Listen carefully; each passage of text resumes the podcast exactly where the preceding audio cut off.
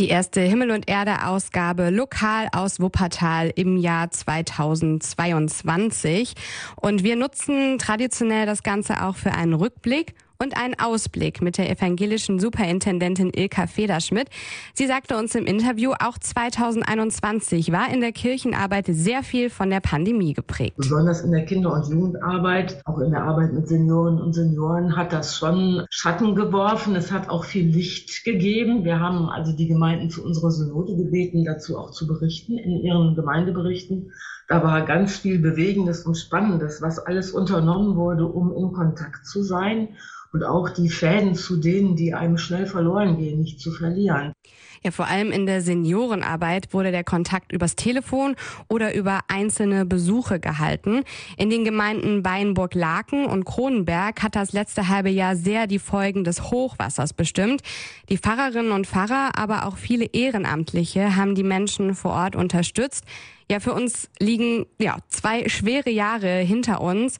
Aber das Thema Leid ist nicht neu in der Welt, sagt Federschmidt. Weil schon Menschen auch vor Augen haben, dass Glauben ja kein Schönwetterglauben ist. Nie gewesen ist, in der ganzen Bibel nicht ist, sondern sich stets und ständig mit Schmerz und unerklärlichem Leid und so weiter auseinandersetzen muss. Das heißt, eigentlich haben wir ja dafür Gebete, Sprachformen, biblische Geschichten, Texte, die einem helfen, sich damit zu beschäftigen und vor allen Dingen eins zu tun, sich an Gott zu wenden, selbst wenn man ihn manchmal nicht versteht aber so dieses Gespräch mit ihm nicht aufzugeben. Vor allem in schweren Situationen werden Christinnen und Christen gefordert, ihren Glauben einzubringen, ihn vielleicht auch neu zu entdecken.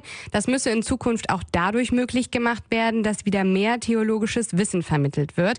Evangelische Bildung für Kinder, Jugendliche und Erwachsene ist sehr wichtig, sagt die Superintendentin. Wie sehr kennen wir uns im eigenen Glauben eigentlich noch aus? Richtig auch im Wissensaspekt. Was wissen wir von unserem eigenen Glauben? Wie fit, wie mündig fühlen sich eigentlich junge, ältere Gemeindeglieder selber weiter zu erzählen davon, wenn sie möchten? Meines Erachtens brauchen wir da einen Bildungsschub.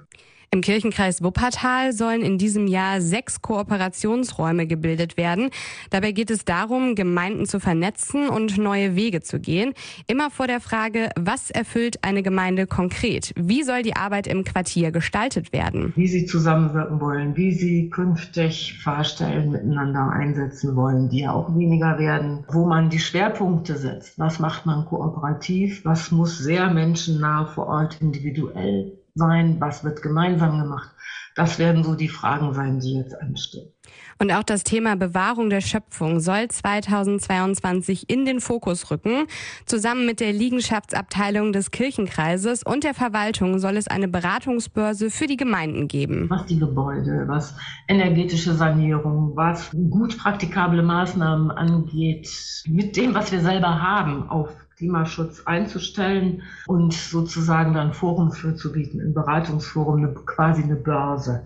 Da soll es möglichst praktische Anregungen, Hilfen zu geben. Viele spannende Aufgaben also für die evangelische Kirche in Wuppertal. Ihr hört Himmel und Erde lokal aus Wuppertal. Guten Morgen. Ihr hört Himmel und Erde am ersten Sonntag im Monat, das Magazin der Kirchen hier aus Wuppertal. Und seit Oktober sind sie wieder aktiv. Die vielen Ehrenamtlichen, die auf dem Elberfelder Laurentiusplatz eine Essensausgabe anbieten. Katholische und evangelische Kirchengemeinden sowie der Kinderschutzbund hatten sich 2020 erstmals zusammengetan, um vor allem in der kalten Jahreszeit für Bedürftige ein spezielles Angebot zu schaffen. Vom heißen Kaffee über warme Essen bis zur Kleiderausgabe. Bis Mitte Dezember fand das Angebot direkt vor der Basilika auf dem Laurentiusplatz statt.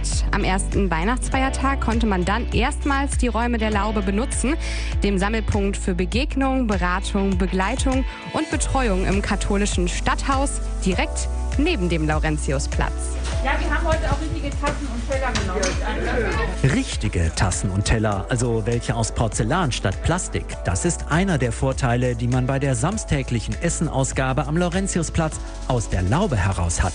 Der Sozialraum im Erdgeschoss des katholischen Stadthauses bietet gleich mehrere Vorteile für diese Aktion, weiß Andrea Oldenburg. Man muss die Tische nicht schleppen und in dem Fall können die auch mal rein und sich warm machen. Kommt gut an. Etwas, was auch im Team der Ehrenamtlichen so gesehen wird wie von Ilona Schäfer. Das ist eigentlich eine sehr schöne Idee. Probieren wir jetzt mal aus, ob es so gut funktioniert. Einige haben heute erst mal ein bisschen gucken müssen, wo wir denn sind, weil sie die Tische auf dem Platz gewohnt waren. Aber das ist bestimmt eine ganz gute Idee, wenn wir das so machen. Das Angebot am Laurentiusplatz ist beliebt und mit den ursprünglich mal geplanten 30 bis 40 Portionen kommt man längst nicht mehr aus. Teilweise sind die Gäste schon deutlich vor dem Angebotsstart um 15 Uhr vor Ort. Seit heute Nacht laufe ich schon hier rum, ja. Ich finde das toll, was die hier alle so auf die Beine stellen und ehrenamtlich alle, was die alle Leute hier so leisten und dann noch Weihnachten was zu trinken, was zu essen, warme Socken, warme Sachen. Natürlich kommt mit dem Umzug der Essenausgabe in geschlossene Räumlichkeiten auch nochmal das Thema Corona-Auflagen verstärkt zum Tragen.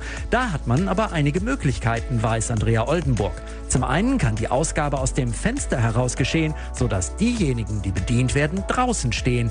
Außerdem gibt es ein Corona-Testcenter. Das haben wir ja direkt an der Kirche jetzt stehen. Ja, und die sind einfach froh, dass sie überhaupt hier einen warmen Kaffee kriegen und aus der Fenster heraus mit Maske ist es kein Problem, das machen zu können. Und dass es dieses Angebot überhaupt gibt, so die Engagementförderin der katholischen Kirchengemeinden St. Laurentius und Herz Jesu weiter, das ist gleich drei großen Partnern zu verdanken. Ist auf jeden Fall eine Gemeinschaftsaktion mit der evangelischen Kirche, mit dem Kinderschutzbund und mit der katholischen Kirche. Die Essen Ausgabe am Elberfelder Laurentiusplatz. Ab jetzt immer samstags aus der Laube im katholischen Stadthaus heraus. Wir sehen uns! Ein spezielles Angebot am Samstagnachmittag für Bedürftige in Elberfeld, die Essensausgabe am Laurentiusplatz. Sie findet ab jetzt immer aus der Laube heraus statt. Ab 15 Uhr kann man hingehen und wie gehört das warme Essen und Trinken und alles kostenlos bekommen. Ein Angebot von evangelischen und katholischen Gemeinden sowie dem Kinderschutzbund schwieriges Thema jetzt hier in Himmel und Erde lokal aus Wuppertal. Es geht um den assistierten Suizid, also um Hilfe für Menschen, die sich das Leben nehmen wollen, weil sie zum Beispiel unheilbar krank sind. Gewerbsmäßige Assistenz zur Selbsttötung war in Deutschland verboten. Inzwischen hat das Bundesverfassungsgericht entschieden, die Assistenz ist nicht mehr strafbar weil das allgemeine Persönlichkeitsrecht auch ein Recht auf selbstbestimmtes Sterben und das Recht einschließt, sich dabei Hilfe von Dritten zu suchen. Und die Diakonie Wuppertal reagiert jetzt darauf und sagt, assistierter Suizid ist in unseren Altenheimen und Einrichtungen möglich. Himmel und Erde Reporterin Christiane Rüffer, wie ist es denn jetzt zu dieser Entscheidung gekommen? Die Diakonie hat sich die Entscheidung nicht leicht gemacht, denn in den alten Einrichtungen geht es vor allem darum, das Leben lebenswert zu gestalten. Der Diakoniedirektor sagte mir, es wurde lang und ausführlich geredet und abgewogen. Geschäftsleitung und Pflegepersonal waren mit eingebunden. In der November-Sitzung des Aufsichtsrates wurde das Drei-Seiten-Papier beschlossen. In den ersten Wochen des neuen Jahres jetzt wird es in die Einrichtungen der Diakonie kommuniziert. Mhm.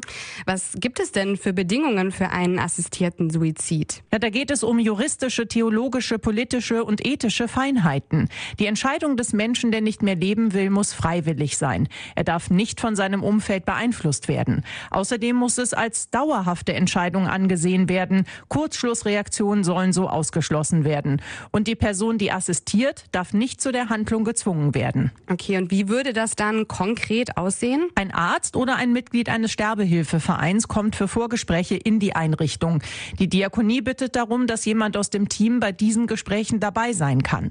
Die Assistenz besorgt zum Beispiel eine tödliche Substanz, darf diese dem schwerkranken Menschen anreichen, einnehmen muss er sie aber selbst. So oder so machen wir uns bei diesem Thema an dem betroffenen Menschen schuldig, sagt Diakoniedirektor Martin Hamburger. Wenn er sagt, ich will diese Gabe des Lebens wieder zurückgeben an Gott, müsste ich entweder sagen, nein, das darfst du nicht, dann greife ich in seine Autonomie ein, oder aber, indem ich zulasse, komme ich unserem Auftrag auch nicht mehr richtig nach, das Leben zu schützen. Ich lasse zu, dass ein Leben in meinem Haus beendet wird. Und trotzdem wurde entschieden, Menschen, die einen assistierten Suizid für sich in Anspruch nehmen wollen, müssen die Häuser der Diakonie nicht mehr verlassen. Wer schwer krank ist, leidet und sterben möchte, kann künftig Hilfe von Ärztinnen und Ärzten und Vereinen bekommen. Das hat das Bundesverfassungsgericht entschieden. Seitdem gibt es allerdings kein neues Gesetz zur Sterbehilfe bzw. zum sogenannten assistierten Suizid. Vor Beginn der Pandemie gab es regelmäßig live mit Publikum die Feierabendkonzerte in St. Sitobertus. Jeden zweiten Mittwoch im Monat eine gute Stunde lang Orgelmusik zur Unterhaltung und zur Finanzierung einer neu gebrauchten Orgel. Orgel. Um nicht ganz auf Musik in der Kirchengemeinde verzichten zu müssen, wurden die Vorjahreskonzerte aufgenommen und ins Netz gestellt. Besser als gar nichts, dennoch für alle Beteiligten irgendwie unbefriedigend. Jetzt aber geht's wieder los, in echt und zwar unter Auflagen, aber in Präsenz mit und vor Publikum. André Müller über eine schöne musikalische Perspektive auf das neue Jahr. Also nachdem wir in den letzten Monaten unglaublich viele Veranstaltungen abgesagt haben, habe ich mich umso mehr gefreut, dass also diese Konzerte sind für mich einfach ein Lichtblick in einer Zeit, die einfach sehr schwierig ist und dass die Konzerte stattfinden können, glaube ich, ist für uns alle wirklich eine große Freude. Dieter Leibold ist Regionalkantor für Wuppertal und Remscheid und hat die kirchenmusikalischen Aktivitäten in dem Gebiet im Blick. Die Freude auf das Kommende ist ihm anzumerken. Auch er braucht Publikum, Menschen im Konzert, Atmosphäre.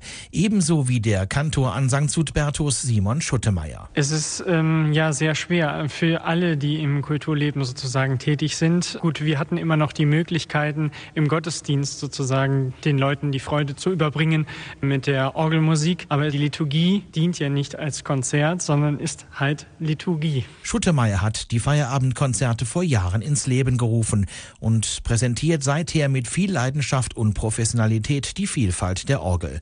Auch befreundete Musiker sind immer wieder zu Gast. Das kommende erste Konzert in diesem Jahr aber ist zugleich auch ein ganz besonderes für den jungen Organisten.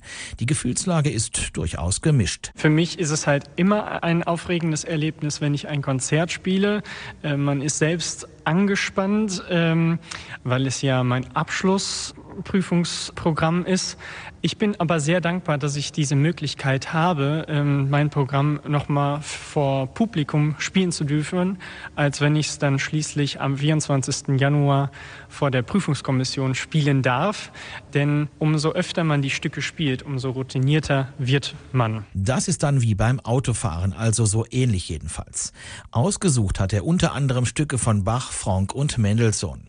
Und natürlich trägt das deutlich über eine Stunde lange Konzert diesmal den Titel Examina, welchen auch sonst.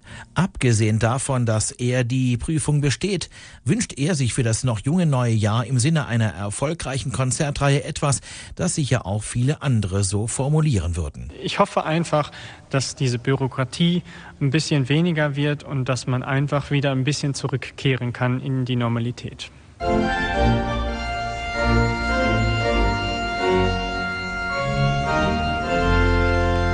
Die Feierabendkonzerte in der Kirche St. Südbertus in Elberfeld, die beginnen jetzt wieder live in Präsenz.